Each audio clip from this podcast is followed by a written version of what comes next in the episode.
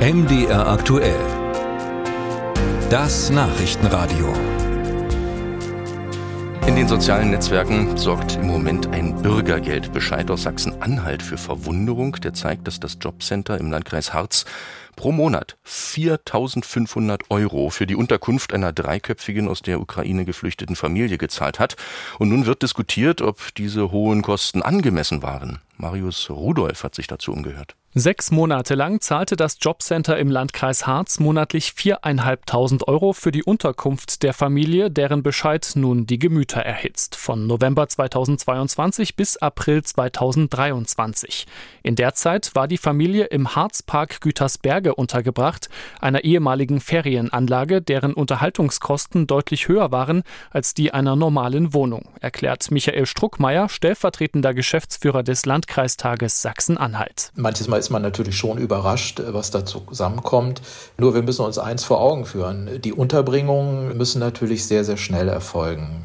Ja, im Prinzip am, am gleichen Tag. Oft ist das für die, die Kreise nicht planbar. Und das bedeutet, man kann nicht alle sofort in Wohnungen unterbringen, sondern man muss eben auch, auch größere Unterkünfte nutzen, bis hin auch zu Hotels. Und dann entstehen tatsächlich sehr, sehr hohe Kosten. Ähnlich argumentiert auch das Jobcenter, das sich in einer schriftlichen Stellungnahme zudem auf das Sozialgesetzbuch beruft. Im Paragraph 22 SGB II ist aktuell geregelt, dass die Bedarfe für Unterkunft und Heizung in Höhe der tatsächlichen Aufwendungen anerkannt werden, soweit diese angemessen sind. Das Jobcenter hielt die Unterkunftskosten von 4.500 Euro pro Monat für angemessen und erstellte den entsprechenden Bescheid. Ganz anders sieht das Rüdiger Erben von der SPD.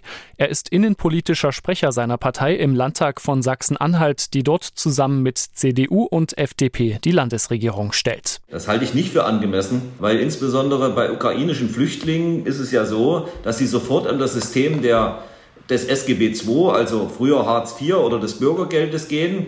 Und da gelten ja zunächst erstmal dieselben Regeln, wie sie für jede andere Bedarfsgemeinschaft auch gelten. Tatsächlich legt jedes Jobcenter so etwas wie einen Maximalbetrag für die Unterkunftskosten der Bürgergeldempfänger fest. Das Jobcenter in Magdeburg beispielsweise hält für einen Drei-Personen-Haushalt Mietkosten von etwa 600 bis 700 Euro für angemessen. Auch das Jobcenter Harz hat entsprechende Richtlinien definiert.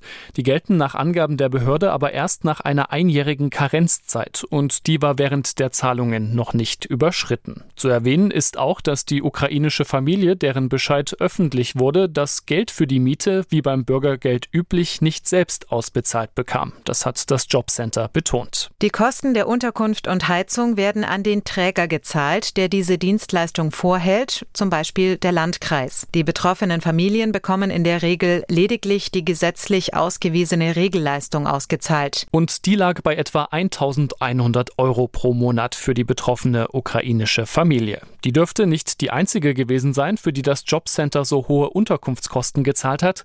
Schließlich wurde der Harzpark nicht nur für eine Familie geöffnet. Seit Juli ist die ehemalige Ferienanlage geschlossen. Für die Menschen, die dort untergebracht waren, wurden inzwischen Wohnungen gefunden.